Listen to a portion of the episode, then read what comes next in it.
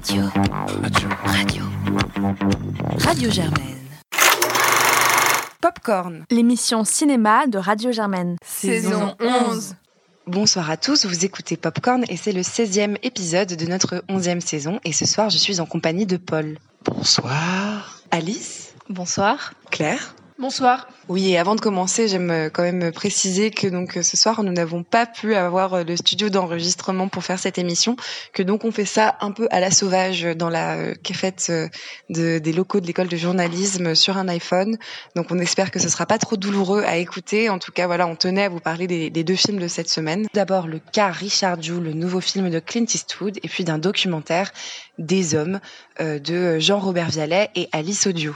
Mais avant toute chose, on commence avec une petite question d'actualité sur euh, la loi, le projet de loi audiovisuel euh, qui a été proposé par le ministre de la Culture Franck Riester euh, en fin d'année 2019 et qui vise à vraiment changer tout le paysage du monde audiovisuel français et notamment revenir sur une règle qui est celle des jours interdits, qui consiste à interdire la diffusion à la télévision de films pendant certains jours, à savoir le mercredi, jour de, sortie des films en salle, ainsi que le vendredi et le samedi, afin de ne pas concurrencer les salles de cinéma et que celles-ci ne désemplissent pas. Et donc voilà, aujourd'hui, ce soir, on se pose la question de si on est pour ou contre un tel projet de loi, ce qu'on en pense et peut-être euh, quels sont les détails euh, de, cette loi. Je ne sais pas si Alice, peut-être tu as une idée? Bah Déjà, pour remettre un petit peu aussi euh, le contexte, si le gouvernement fait cette proposition d'enlever donc les jours interdits, c'est parce qu'en fait le financement financement du cinéma aujourd'hui, il est en crise. Euh, le cinéma français, ça repose beaucoup sur les investissements des chaînes de télévision qui euh, ont des obligations de financement euh, dans le cinéma et qui, ce financement représente euh, aujourd'hui 28% des plans de financement des films. Et aujourd'hui, donc, les recettes des chaînes baissent, notamment à cause de la concurrence des plateformes de SVOD, c'est-à-dire en première ligne Netflix et euh, c'est un peu pour euh, parer donc euh, à ce changement dans les usages des téléspectateurs de pouvoir avoir accès à du cinéma partout. Ils vont aller sur une pour avoir accès à du cinéma pardon tout le temps euh, ils vont aller sur les plateformes et donc euh, l'idée d'enlever ces jours interdits, ce serait de se dire bah la, télévision va devenir plus attractive euh, pour le cinéma et donc ça pourrait leur permettre peut-être de mieux concurrencer les, les plateformes. mais voilà, la question qui se pose bien sûr, c'est est-ce que ça va permettre de bien sauvegarder les salles de cinéma qui nous sont nous très chères à Popcorn et qui aujourd'hui voilà sont sont pas forcément forcément celles qui euh, Enfin, on sait qu'il y a beaucoup de films qui ont du mal à survivre en salle, notamment les films d'auteur, euh, qui en fait euh, sont souvent supprimés assez rapidement, qui ont du mal, voilà, à se faire une place. Est-ce que vraiment cette, de changer ça, ça va pas mettre encore plus un coup au cinéma d'auteur en salle, notamment?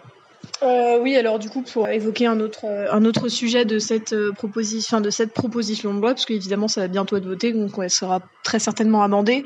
Donc, ils vont aussi revoir leur relation avec les plateformes de VOD, et donc notamment, donc là aujourd'hui, la situation est telle que si un film sort dans les sites salles en France, il doit attendre 36 mois avant de pouvoir être diffusé sur une plateforme en VOD. Donc, c'est la chronologie des médias, et en fait, ça va été un énorme frein à la diffusion de films en France euh, notamment, on peut penser à euh, donc il y avait des films de Netflix qui avaient été présentés au Festival de Cannes, mais qui n'étaient pas diffusés en salle.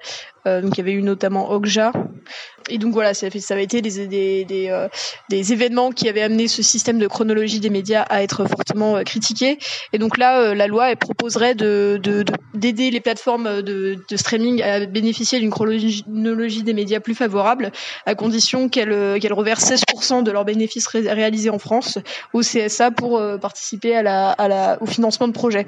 Euh, donc euh, voilà, on peut aussi se dire que bah, c'est peut-être quelque chose qui encore une fois va encore plus déshabituer les gens à aller visiter les salles obscures. alors après, pour nuancer ça, il y a aussi le fait que bah, en fait pour un certain nombre d'auteurs, les plateformes de streaming c'est une manière alternative de produire de produire leurs films, de, de sortir du, du cinéma, du schéma de production classique, et donc que ça peut justement mettre un peu plus de concurrence à un, à un schéma de production qui est parfois justement euh, pas peu tendre avec euh, avec ces cinémas d'auteur. Oui, alors je pense que ce que vous dites toutes les deux euh, est assez intéressant pour revenir voilà sur ces questions de jours interdits. Moi, il y a, quelque chose quand même que je trouve assez bénéfique dans euh, cette question des jours interdits, au-delà du fait que ça permet aux salles peut-être de survivre, voilà, les, les, jours de sortie le mercredi et euh, les, les, soirs de week-end, donc le vendredi et le samedi soir. Euh, je trouve qu'il y a, y, a, y a aussi l'idée que donc le moment où les films sont diffusés à la télévision, et donc on est au courant par exemple que le dimanche soir, c'est un soir où notamment TF1, France 2 et d'autres chaînes aussi diffusent des films donc en prime time. Et je trouve que ça, ça recrée dans une certaine mesure cette coordination, quelque chose qui, qui ressemble un petit peu aux salles de cinéma et qui est qu'au même moment, plusieurs personnes vont partager un même film. Alors certes, ce sera chez eux, certes, ce sera avec euh, peut-être leur téléphone sur les genoux ou euh, peut-être qu'ils apprendront au milieu, euh, mais mais en tout cas, je trouvais qu'il y avait aussi une, une il y avait il y avait une forme de préservation voilà de de ce de ce moment de cinéma que l'on partage avec d'autres personnes et dont on va parler voilà le lendemain à la machine à café comme on peut parler à la machine à café de ah le dernier Clint Eastwood qui est sorti est-ce que tu l'as vu? Parce qu'en fait euh, bah, chacun l'aura vu au même moment mais après, je pense qu'il faut pas se voiler la face non plus euh, là-dessus. C'est-à-dire qu'aujourd'hui, à la machine à café, on parle plus du film de dimanche soir qui était diffusé sur TF1. Enfin, je pense que les, les personnes qui regardent la télévision, euh, la population vieillit de plus en plus, et euh, je pense que c'est aussi un, une des ambitions en fait de cette loi, c'est de rendre plus attractif le, le, cinéma pour les jeunes. Et donc peut-être que ce rendez-vous du dimanche soir, il n'est plus trop Enfin, j'ai peut-être qu'il, a un petit peu désuet. C'est un peu un souvenir. Enfin, je sais pas quand est-ce que vous avez euh, regardé euh, en famille ou euh, avec des amis le film du dimanche soir sur France 2. Est-ce que ça vous est déjà arrivé alors qu'on s'est peut-être déjà tous réunis autour d'une série Netflix ou d'un film Netflix peut-être plus facilement? Je sais pas ce que vous en pensez. Oui, bon, effectivement, c'est peut-être un peu désuet, mais il y avait quand même, voilà, cet avantage, ne serait-ce que dans l'idée, dans le principe. Après, si je dois quand même peser le, pour et le contre, euh, il y a aussi la question de qu'est-ce qui est diffusé. Et alors moi, la, une des raisons pour lesquelles le dimanche soir je ne regarde pas le film qui est diffusé sur TF1, c'est parce que je trouve que la programmation souvent est un peu légère, à part au moment des fêtes où en gros on a les classiques français, euh, les bronzés font du ski et bon, euh, alors à ce moment-là je, je, me lance. Mais mais c'est vrai que mine de rien, on a l'impression que ça laisse pas toujours la belle part justement à des petits films qui n'ont pas eu, enfin qui, n'ont pas pu rencontrer un public aussi large en salle, qui pourrait peut-être qui pourrait peut-être gagner à être diffusé à la télévision vision euh, et rencontrer un, un, une plus large audience. Et c'est rarement le cas en fait. Finalement, euh, à la télévision, on, voit les films euh, qui ont déjà marché en salle la plupart du temps parce qu'il y a aussi une logique derrière qui est l'audimat. Peut-être Paul, tu veux te prononcer sur la question? Alors moi, de toute façon, je reviens à cette idée assez amusante que quand même, enfin c'est plus avec le cinéma hollywoodien, mais il y a toujours eu cette espèce de rivalité entre télé et cinéma qui, revenait au moment où les télés étaient carrées et qu'on faisait des films euh, dans des formats euh, visuels extraordinairement aplatis pour ennuyer tous les gens qui les regardaient sur leur télévision.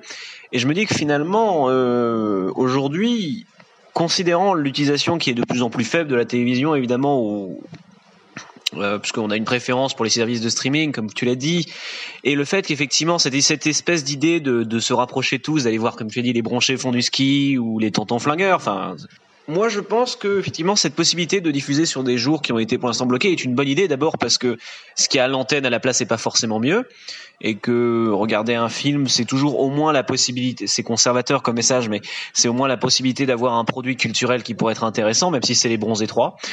Et d'autre part, je pense pas que ça soit à ce point un frein ou comme c'est ça la, la, véritable peur. C'est est-ce que c'est c'était est-ce que c'était supposé, on suppose que c'est ça qui a été réglé, que c'était un frein au cinéma. Euh, je pense pas que ce soit particulièrement un frein au cinéma parce que je pense que c'est vraiment euh, deux expériences très très différentes. Tu, tu l'as vaguement mentionné, tu, tu as parlé de mais je pense qu'il y a vraiment une appréciation à la télévision qui est pas du tout la même, tout simplement parce que euh, on parle en fait parle pas au cinéma. Si, j'entends quelqu'un parler au cinéma, euh, je lui hurle dessus, je lui jette mes popcorn à la tête, mais très clairement, on ne parle pas dans une salle de cinéma. Quand on est dans une télé, on se pose et on parle, on peut faire des commentaires, on peut faire des blagues. Bon, il y a toujours quelqu'un qui s'ennuie, mais c'est pas. Je trouve que c'est une expérience qui est moins personnelle entre guillemets que euh, l'expérience purement cinématographique.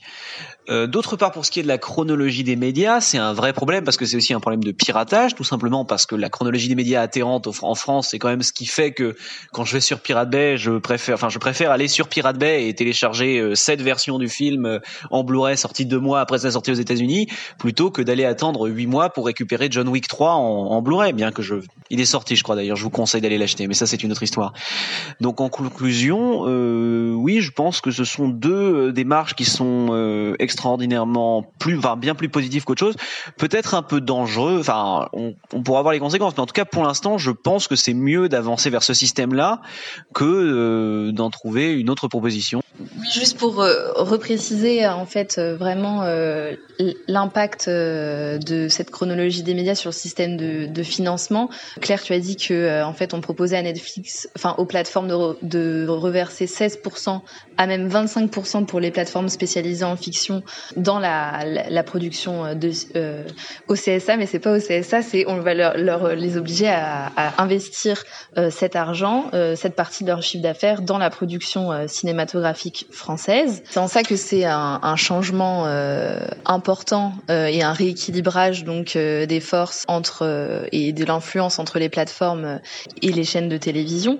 Moi, je pense que là, nous, on s'est beaucoup posé la question de l'usage, c'est-à-dire qu'est-ce que ça va nous apporter en tant que spectateur de voir des films plus tôt, qu'est-ce que ça va nous apporter de pouvoir les voir de pouvoir les voir à la télé tous les jours et comment ça va avoir un impact sur la salle. Mais il faut aussi qu'on qu se pose la question vraiment du, du financement, parce que dans ces choix-là, c'est aussi donc le système de financement qui est en cause. Et lorsqu'on propose donc à Netflix euh, de financer une, une, aussi grosse partie du cinéma, c'est euh, la, la, productrice Marie Masmonteil, qui est euh, la directrice du syndicat des producteurs indépendants, euh, qui disait ça, c'est que c'est la première fois où on va donner autant de pouvoir à un acteur euh, américain pour financer le cinéma et ça a quand même des impacts euh, voilà sur notre système sur notre euh, l'indépendance du système de financement français. Je trouve que c'est une question intéressante. Et euh, en fait comment ça c'est lié à la question des, jours interdits aussi, c'est que ces jours interdits, Canal Plus pouvait a déjà eu des dérogations pour euh, diffuser des films euh, lors de ces jours interdits parce que c'est le premier acteur du, financement du cinéma français. Et donc, euh, est-ce qu'il ne faut pas aussi se poser la question de à qui on donne à qui on donne ces jours interdits? Est-ce que ça peut pas aussi être conditionné à un, investissement dans la production française? Et, et, donc ça, c'est aussi une question que je trouve que je trouve importante. Oui, non, en fait, moi, je suis tout à fait d'accord avec toi, Alice. Pour moi, le, enfin, j'ai un peu l'impression que le débat euh, télé, euh, télé versus cinéma, il est presque un peu daté, en fait. Enfin, comme tu disais, Paul, c'est à l'époque où euh, le, enfin, on produisait au cinéma des films dans un format qui les rendait absolument horribles sur une télé. Mais pour moi, le, la, vraiment la nouveauté que, que introduisent les plateformes de streaming, illégales ou pas, c'est le fait qu'on qu'on a, on se débarrasse de toute contrainte qui soit à la fois de payer, d'avoir une télé ou en tout cas de se déplacer au cinéma, de pouvoir choisir ce qu'on regarde quand on le veut, euh, dans quel environnement. Et c'est pour ça que moi, je n'opposerais pas tant que ça, en fait, les personnes qui regardent la télé, les personnes qui regardent le cinéma. Pour moi, y a, même maintenant, quand regarder un film à la télé euh, sur Ciné Classique ou même euh, utiliser sa télé pour, euh, pour regarder un DVD, c'est presque quelque chose de, d'un peu d'un truc d'antiquaire, en fait. Euh, enfin, en tout cas, pour le DVD. beaucoup d'antiquaire à Popcorn. voilà, Fier d'être antiquaire. Mais, mais pour moi, le vrai défi, il est, il est à arriver à attirer les personnes dans le cinéma, enfin, dans, dans, dans des salles de cinéma, malgré le fait qu'il pourrait avoir très bien le même film en attendant peut-être deux semaines euh, si c'est euh, un film qui vient de sortir euh, sur leur ordi euh, tout seul sans avoir personne qui les emmerde et puis sans payer 12, 12 euros la place du cinéma donc du coup enfin je pour ça que c'est là que pour moi le, le projet est vraiment intéressant c'est sur ce que rappelait Alice c'est vraiment dans cette espèce de rééquilibrage qui s'efforce de faire entre les plateformes de streaming et les plateformes de et les plateformes enfin et, les salles de cinéma parce que pour moi c'est vraiment là qu'il y a un rapport de force que les salles de cinéma sont peut-être en train de perdre enfin je sais pas mais en tout cas, euh, c'est là que c'est significatif à mon avis. Bah écoutez, merci beaucoup. J'espère que ça vous aura aidé à y voir plus clair dans cette euh, loi euh, audiovisuelle ou en tout cas que ça vous aura fait vous interroger, vous poser des questions. N'hésitez pas à nous transmettre notre avis sur nos différents réseaux sociaux et on passe tout de suite au premier film de cette semaine, le cas Richard Jewell de Clint Eastwood, dont on écoute tout de suite un extrait de la bande-annonce. Let's get a new tape going. All right, Richard, here's what we're going to do. We need a voice exemplar. I want you to say into this phone, There's a bomb in Centennial Park. You have 30 minutes.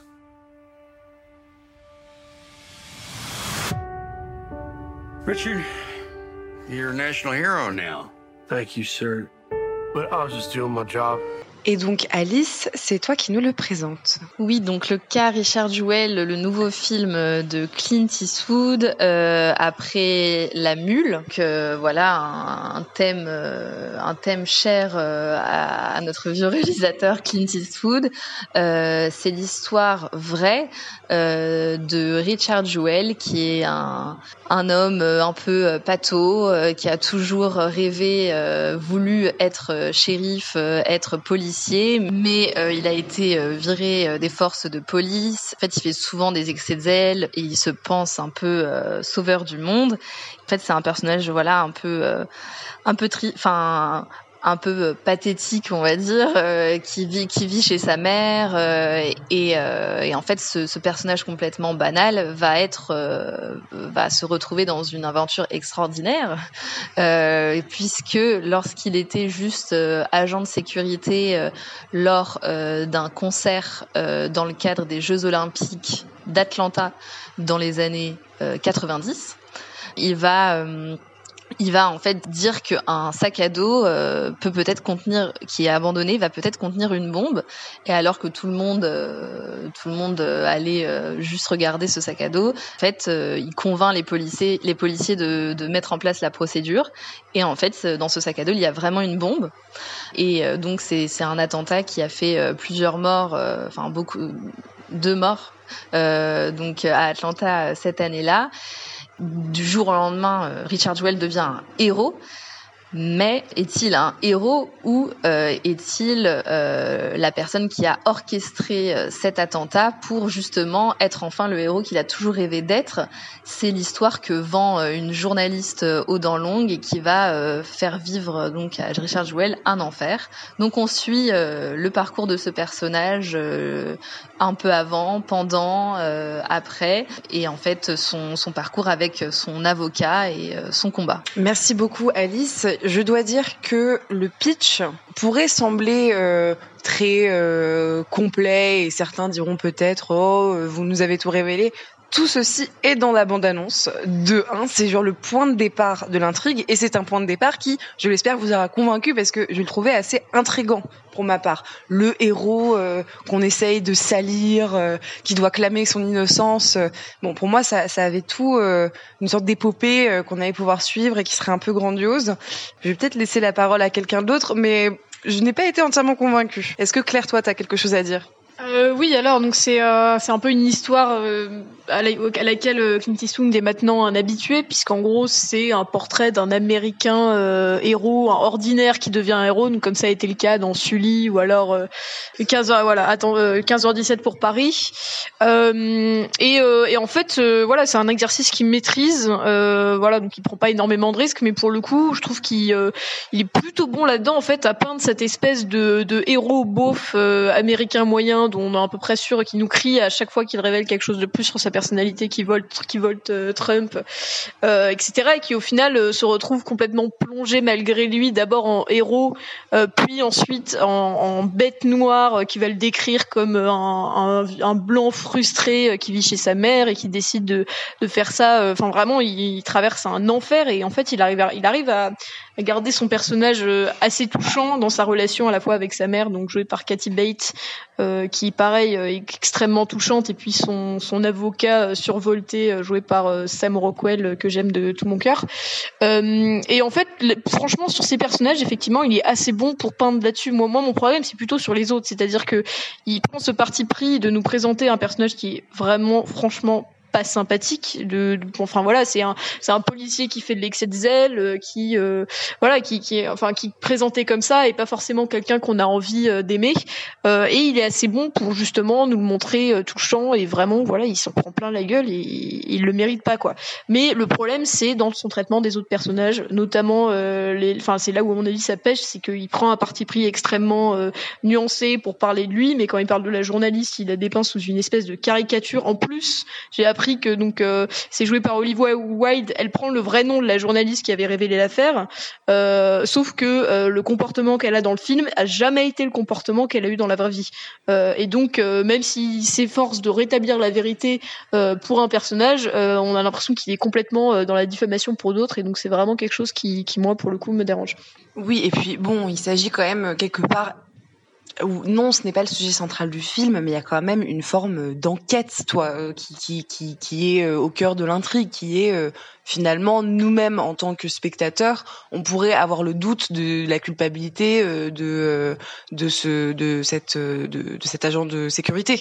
sauf que ce n'est pas le cas parce que très vite, très très très vite dans l'histoire, on a une sorte de preuve immanquable qui fait que non, ça ne peut pas être lui.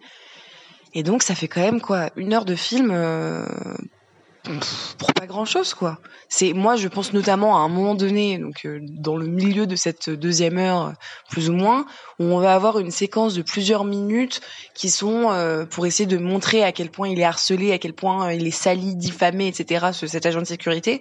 On va avoir des plans et des fondus enchaînés qui se superposent de la journaliste qui est en train de taper des choses et les unes de journaux soi-disant diffamantes à l'écart de ce Richard Jewell.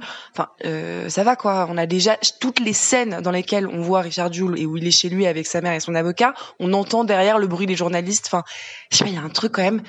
Oui, Clint Eastwood sait raconter cette histoire, mais en fait, il en fait beaucoup trop tout le temps, beaucoup trop tout le temps, et même dans le pathos qu'il donne à ce, personnage, il parvient à nous faire croire hein, quand même que c'est quelqu'un peut-être de sympathique ou que c'est peut-être quelqu'un pour lequel on peut avoir de l'empathie, mais euh, enfin à un moment donné, on en a aussi marre de lui quoi. Moi j'étais avec aucun des personnages et à aucun moment j'ai voulu euh, porter leur combat euh, quel qu'il soit dans la narration. Paul, peut-être que toi tu as envie de dire quelque chose? Bah, moi, je suis un peu au milieu. C'est-à-dire que d'un côté, je trouve effectivement que c'est raconté de façon très efficace et qu'il y a vraiment quelques scènes assez fortes. Toutes les scènes avec John Hamm qui se comporte comme une, espèce d'enflure de la dernière. Enfin, il est horrible John Hamm tout le long du film, et il est assez parfait, je trouve.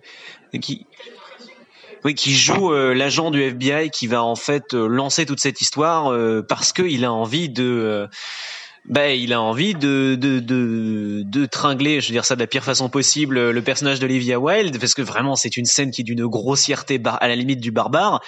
C'est, enfin, c'est vraiment, c'est, je vais y revenir, mais il y a des problèmes de ton dans ce film qui me dérangent beaucoup mais d'autre part toutes les scènes où il est en train d'essayer de pousser ce, cette espèce de petite chose en fait qui est à la fois énorme et Paul, Paul Walter Hauser qui pour des raisons pas claires est dernier sur la liste des acteurs principaux quand il est présenté alors que quand même il fait la performance principale.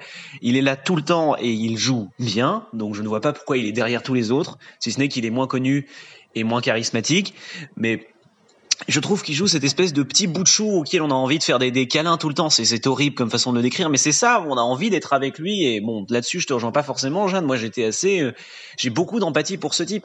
Ce qui me dérange dans le sens que l'idéologie qu'il associe à cet homme n'est pas la mienne et même parfois profondément euh, enfin je trouve c'est excessif comme dire mais je trouve qu'il y a beaucoup de la rhétorique trumpienne qu'on va retrouver vers ça. Le président il y a, il y a un discours évidemment de Kathy Bates où elle demande elle implore la, la, la, la clémence du président contre son administration. Les deux ennemis principaux comme le souligne dans le même discours euh, Rockwell c'est les médias représentés par ce que je pourrais appeler une caricature d'être humain si je devais décrire le jeu d'Olivia Wilde, qui est quand même, enfin, qui est pas possible. C'est quand même censé être une vraie personne. Elle joue comme si c'était la, c'est Sodome et Gomorre, quoi. C'est, enfin, c'est pas possible. C'est une, une c'est, oh, c'est horrible. C'est, il n'y a pas vraiment d'autres mots. Euh, et John Hamm qui pense avec euh, ses parties génitales tout du long et qui essaye de se sauver d'une erreur qu'il a fait au début et qui représente le FBI. Et j'ai vraiment, j'ai l'impression que c'est euh, contre la fake news, contre les les grandes institutions. Euh, il y a un truc qui me fait vraiment étrangement penser à Trump et c'est très désagréable parce que je respecte beaucoup Clint Eastwood et certes il est très très très très très conservateur mais il s'est jamais justement associé avec ces mouvements-là et ce film-là parfois j'ai l'impression qu'il s'en rapproche pas. Il est assez à droite mais je l'ai jamais vu vraiment soutenir Trump. Genre justement il s'est vraiment distancé de ça euh, et justement là j'ai vraiment l'impression qu'il s'en rapproche un peu violemment et de façon pas très agréable.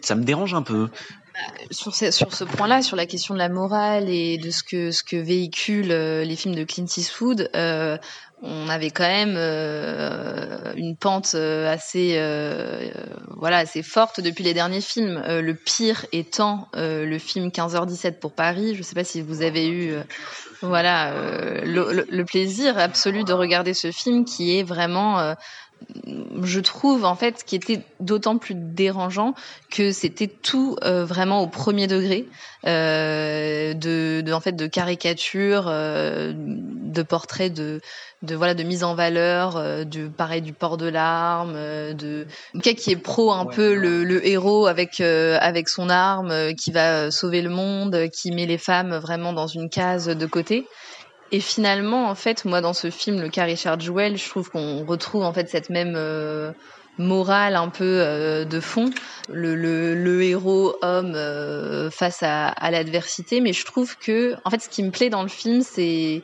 c'est son humour parce que c'est vraiment un peu des, comme vous dites, des caricatures. Et je trouve que le film en rigole aussi un peu. Il y a des scènes comiques par rapport à ça, et je trouve que ça rend euh, la chose un peu moins insupportable que euh, dans 15h17. Euh, Je trouve que le film a quand même aussi quelques saillies je trouve dans le personnage en effet et l'écriture peut-être de, de ce personnage principal euh, il y a une scène où en fait en fait ce qu'on se, qu'on se pose beaucoup euh, comme question c'est quand est-ce qu'il va se rendre compte que tout le monde se, se, fout, se fout de lui et notamment les policiers et quand est-ce qu'il va euh, lui un peu se révolter.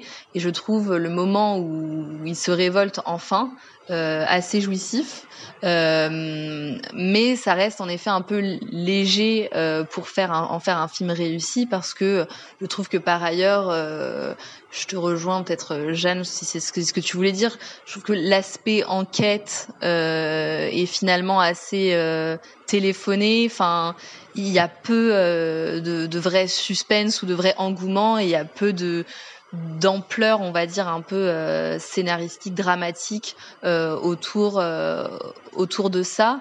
donc en fait, moi, mon plaisir, je l'ai plus trouvé dans voilà le, le, comique de, de cet avocat Sam Rockwell et dans un peu le les coups d'éclat de, de ce personnage principal. Mais je, je suis un peu en demi-mesure.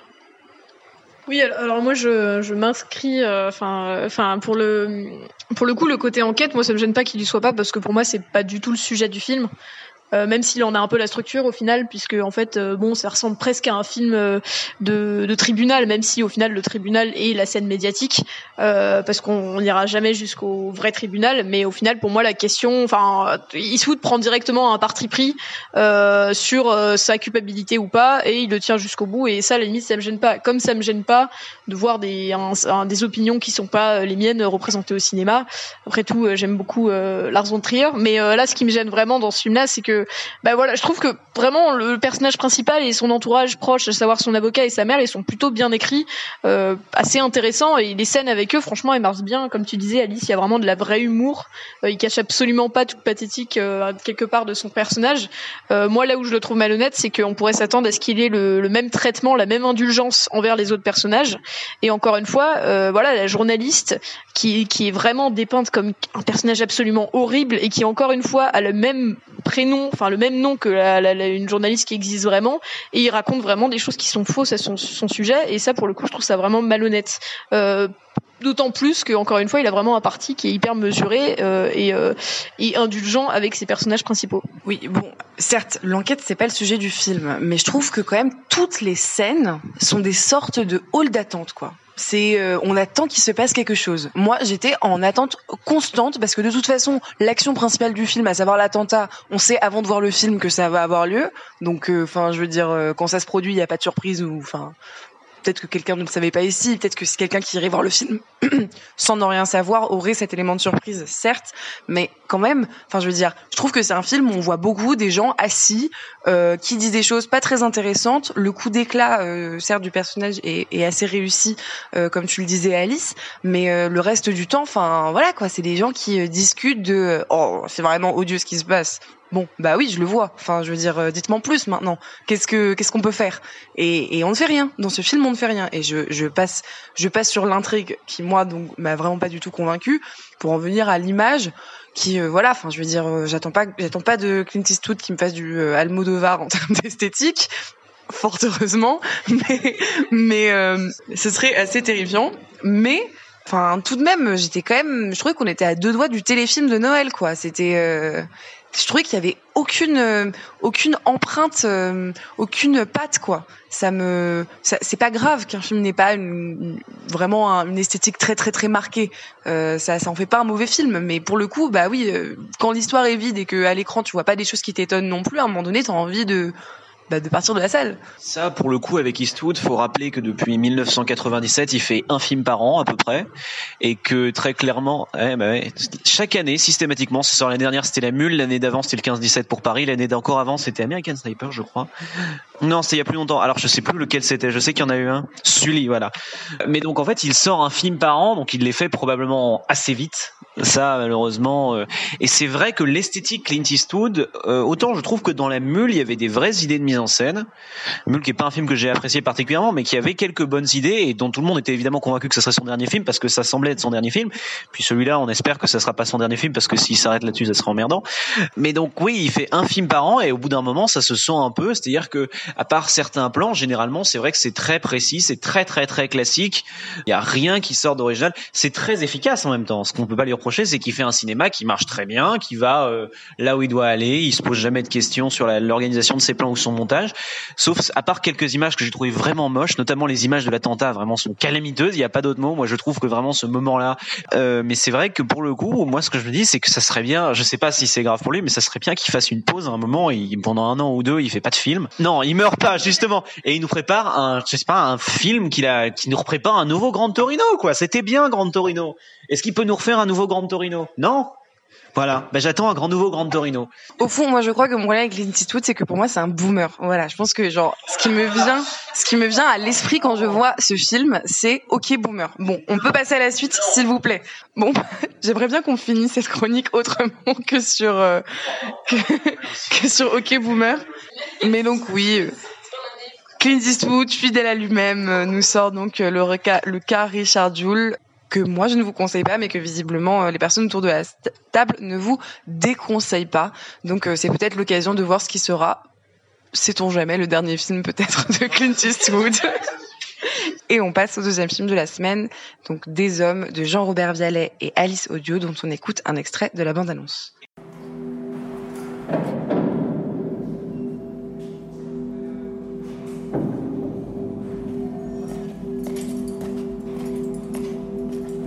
Déjà rentré après ça? Oui. Quand? Euh, 2015, quand 2017, 2014, 2014 et euh, 2014-2015. Après, je suis rentré en 2015. Quatre, quatre fois. Et donc euh, Paul, c'est toi qui nous le présente. Des Hommes est un film réalisé par euh, Jean-Robert Vialet et Alice Audio, qui, est donc dans, qui a donc été tourné dans la prison des Baumettes à Marseille, dont on a décrié en 2012 les conditions de vie inhumaines. En 2015, ils ont fini par pouvoir y rentrer, et à partir de là, ils ont donc tourné pendant 20 jours, 25 jours, euh, à l'intérieur de ces murs où ils ont recueilli tout un tas d'images euh, de détenus. Et c'est ça qu'ils nous proposent ici, associé de façon peut-être euh, un peu expérimentale, sans euh, claire finalement narration, si ce n'est des fils qu'on va suivre de différents prisonniers qu'on retrouve et qui vont nous expliquer leur vie au quotidien finalement euh, au cours de plan, il faut le dire, euh, très bien filmé. Mais Claire, qu'est-ce que t'en penses? Oui, alors euh, bah moi j'ai plutôt bien aimé. En fait, enfin déjà, euh, il faut se le dire, le sujet est passionnant et euh, extrêmement important. Euh, et donc là, je pense que d'ailleurs, on, on arrive aussi au la force principale euh, de ce documentaire, c'est le fait qu'il a l'intelligence de vraiment euh, servir presque d'écrin à son sujet, qui sont les témoignages de ces hommes et les images de ces hommes en prison, euh, qui vraiment vivent ici comme une sorte d'antichambre de euh, immense hall d'attente où ils ne font que parler de leur vie d'avant ou de la vie qui se rêve après, mais au final, euh, ça s'attarde très peu sur ce qu'ils font, euh, enfin sur sur l'environnement des prisons, parce que voilà, c'est un espèce de de non-vie quoi. Donc c'est et et on a aussi bon voilà tous les échanges plus ou moins bienveillants avec le personnel de la prison, euh, tout en arrivant à dessiner au fil de ces témoignages en fait euh, les, les, les problèmes principaux de l'univers carcéral qui sont bon, d'une part leurs conditions euh, de détention qui ont qui ont qui sont vraiment déplorables et puis surtout la difficulté de se réintégrer. Donc voilà, on a on a tous ces ces détenus qui ont pas l'air d'avoir 25 ans et qui égrènent euh, tous les centres pénitentiaires vers lesquels ils sont passés. Donc on a euh, on, on a au final ce propos même s'il se planche pas dans un enfin et Dieu merci d'ailleurs dans un espèce d'exercice de sociologie euh, pour en faire vraiment ces ces sujets. Voilà, il arrive à recueillir des témoignages pour tracer à peu près tout ce qui est problématique sur l'univers carcéral. Donc on en sort avec un avis, enfin avec un, une vision assez assez globale. Euh, voilà, Jeanne, si tu veux compléter. Oui, moi je suis d'accord avec tous les points euh, que tu avances et, notamment voilà, j'étais assez moi je on en parlait euh, au sujet de Queen and Slim la dernière fois, voilà, le fait que parfois un film avec une portée politique n'est pas suffisamment jugé sur le plan esthétique et c'est souvent quelque chose qu'on qu'on peut reprocher aux documentaires même dans voilà, dans leur forme, c'est le fait que la forme ne sert pas toujours le fond et qu'on se concentre vraiment sur le fait d'avoir un propos plus que sur le fait de produire une image. Euh, et, je trouve que donc le film a très bien choisi son médium, euh, l'image, euh, parce que c'est très beau. Je trouve qu'il y a vraiment un regard, je trouve qu'il y a vraiment, pour le coup, une, forme d'esthétique qui est, réfléchie. Et cette place de l'image est tellement importante que finalement il y a, y a, une tendance dans le montage à différents moments. Où on va avoir des plans fixes sur les sur les détenus et leur voix off euh, qui, qui vient s'ajouter aux images, mais qui ne sont pas voilà des extraits euh, d'entretien. C'est on les voit pas directement toujours parler face caméra, euh, mais on les observe et par dessus on a cette voix qui fait comme un récit, comme une forme de narration et qui laisse voilà toute la place euh, à l'image et, et, à notre rôle aussi d'observateur, parce que voilà c'est c'est c'est aussi ce que tu disais un petit peu clair et c'est moi ce qui a fait que je me suis vraiment intéressée au film et qu'il a pris sur moi. Euh, c'est c'est un film d'observation, donc on, on, on voit l'environnement, on voit les détenus, on voit voilà le, le personnel pénitentiaire euh, et euh, ça nous en fait, on a l'impression d'être un peu immergé dedans et, d'être plongé dedans. Et, euh, et pour autant, on n'a pas un film qui glamourise la prison, même s'il fait un effort esthétique, mais qui arrive, je pense, à trouver une sorte d'intimité dans ce lieu de vie, dans ce lieu public aussi, enfin public mais pas public, mais qui est partagé par voilà des, des centaines de, de co-détenus. et, et on a un film donc qui, qui est intime parce que justement c'est c'est pas un film politique qu'on cherche à produire euh, mais un film sur des vies des itinéraires euh, et en fait c'est en voyant ces vies ces itinéraires et ces images parfois très belles encore une fois qu'on comprend la complexité euh, des enjeux politiques derrière euh, exact enfin c'est ce que tu disais mais on voit des garçons qui ont à peine euh, qui ont à peine 25 ans et qui t'expliquent que c'est la quatrième fois qu'ils se retrouvent euh, en prison et on n'a pas besoin d'avoir une voix off derrière pour se poser la question nous-mêmes. Si t'es déjà là en prison une fois, et que tu y retournes une deuxième fois, puis une troisième, puis une quatrième, est-ce que la prison arrive à jouer son rôle? Et, euh, et c'est ce qui est intéressant aussi.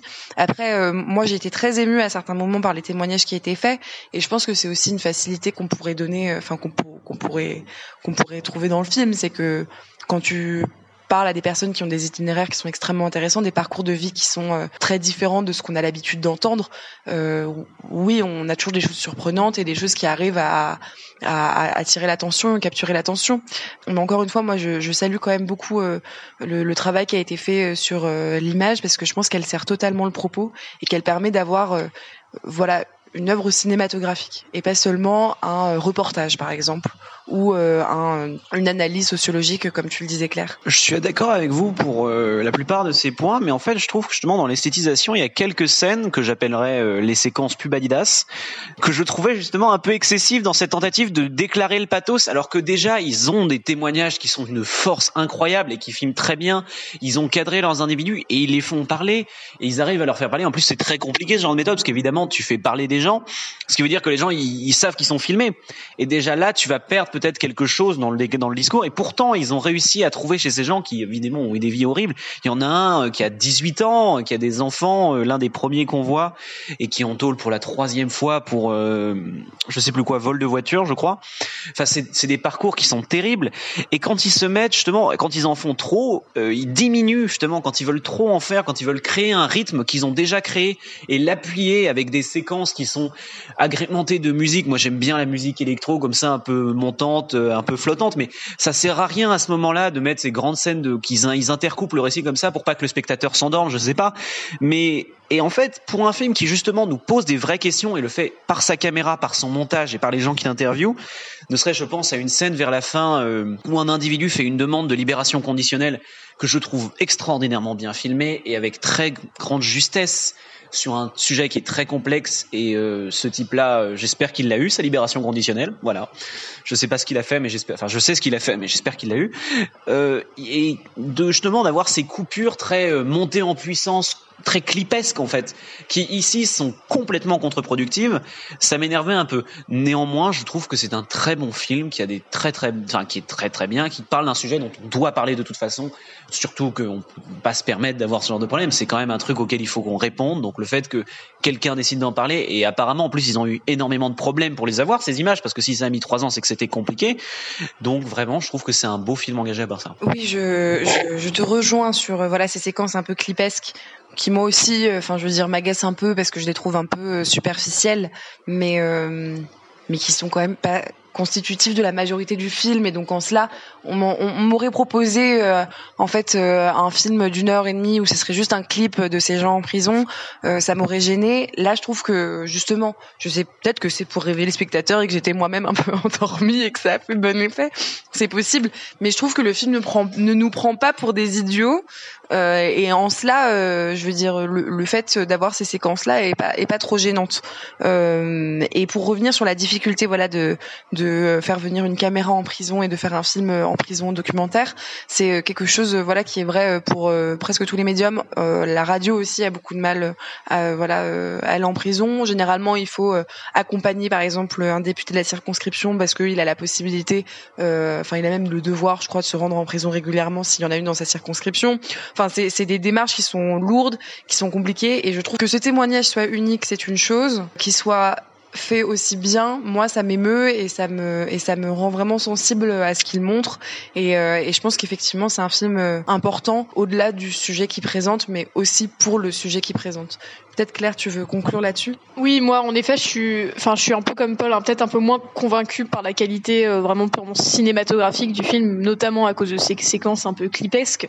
Mais d'un autre côté, c'est pas ce que j'attends d'un film qui justement a ce, enfin, cette chance quelque part extrêmement rare de pouvoir aller filmer euh, des prisons. Et en fait, il est bon là où il doit être bon, et notamment, moi, je trouve dans sa manière de dérouler le discours de ces prisonniers, euh, c'est extrêmement naturel. On a forcément les petits ratés de la personne qui toutes les deux secondes regarde la caméra, fait un petit sourire, on sent qu'il essaye de, de, se montrer et, euh, et pourtant on sent que c'est complètement spontané et ça suffit pour justement dérouler tous les enjeux de bah voilà ce qui se passe dans un univers carcéral, les difficultés de la réinsertion euh, et vraiment voilà tous les entretiens qu'on a parce que c'est vraiment ça en fait, c'est genre une suite d'entretiens avec des, détenus, c'est absolument passionnant.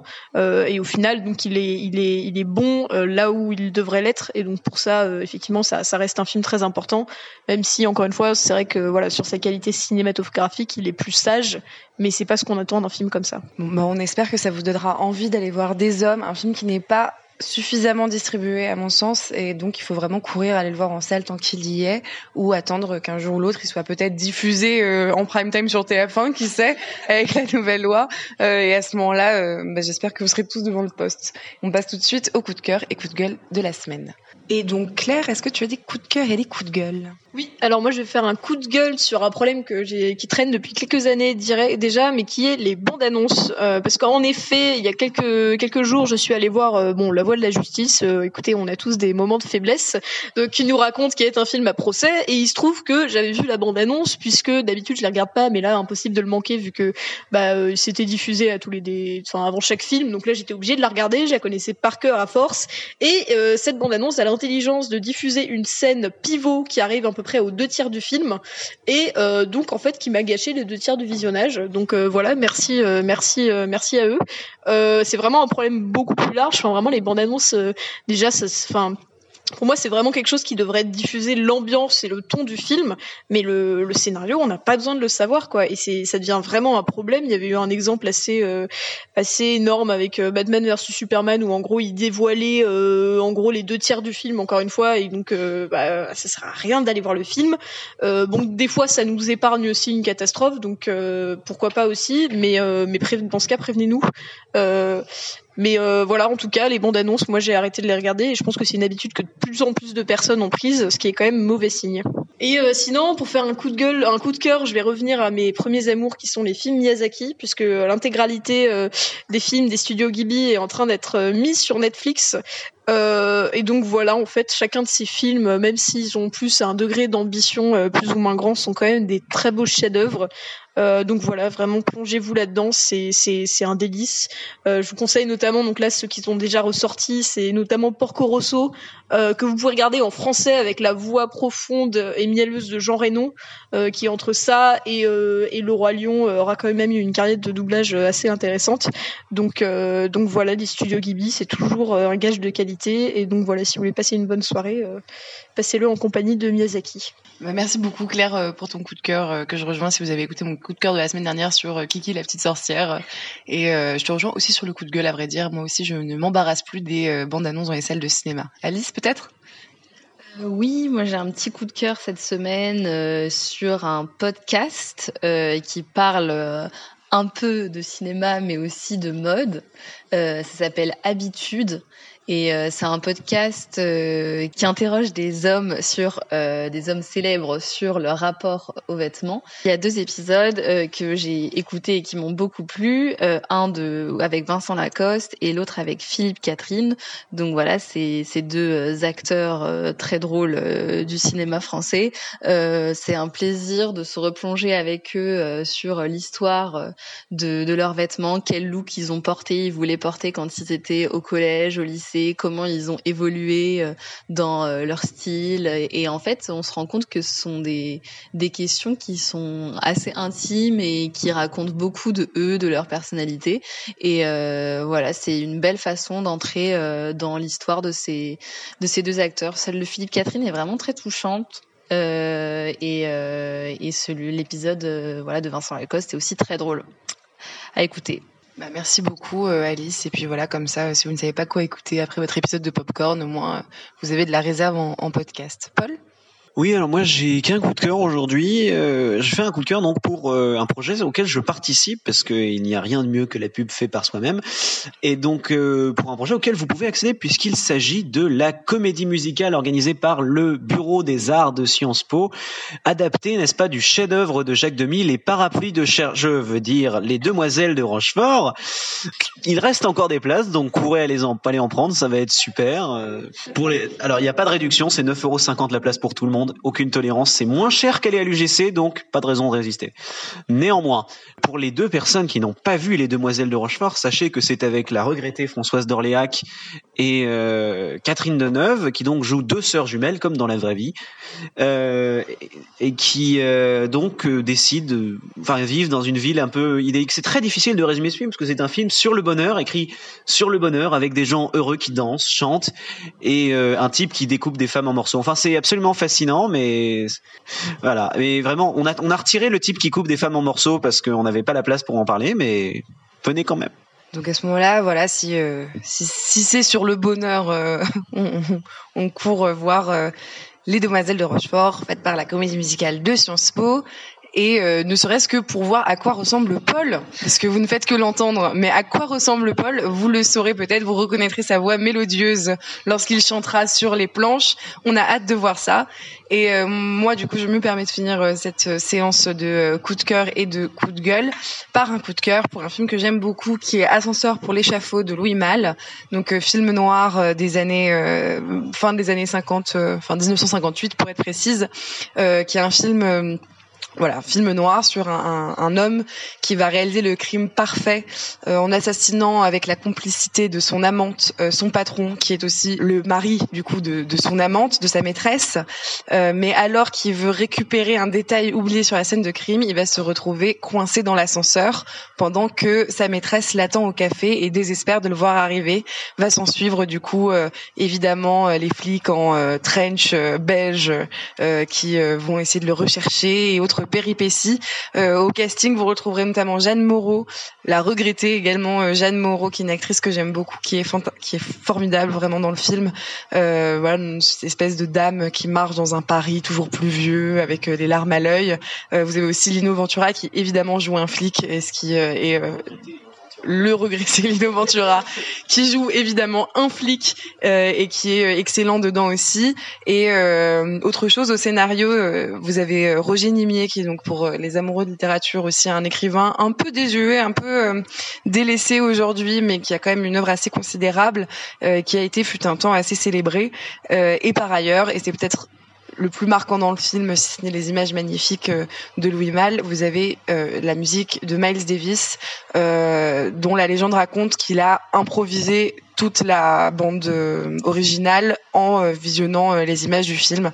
Et c'est vraiment, mais extraordinaire. Donc un plaisir de tous les sens euh, que je vous recommande. Ascenseur pour l'échafaud. Et c'est là-dessus que se finit notre donc 16e épisode de Popcorn. On espère que ça vous a plu, que ça vous donnera envie d'aller voir plein de films. Et on vous dit à la semaine prochaine. Bonsoir. Au revoir.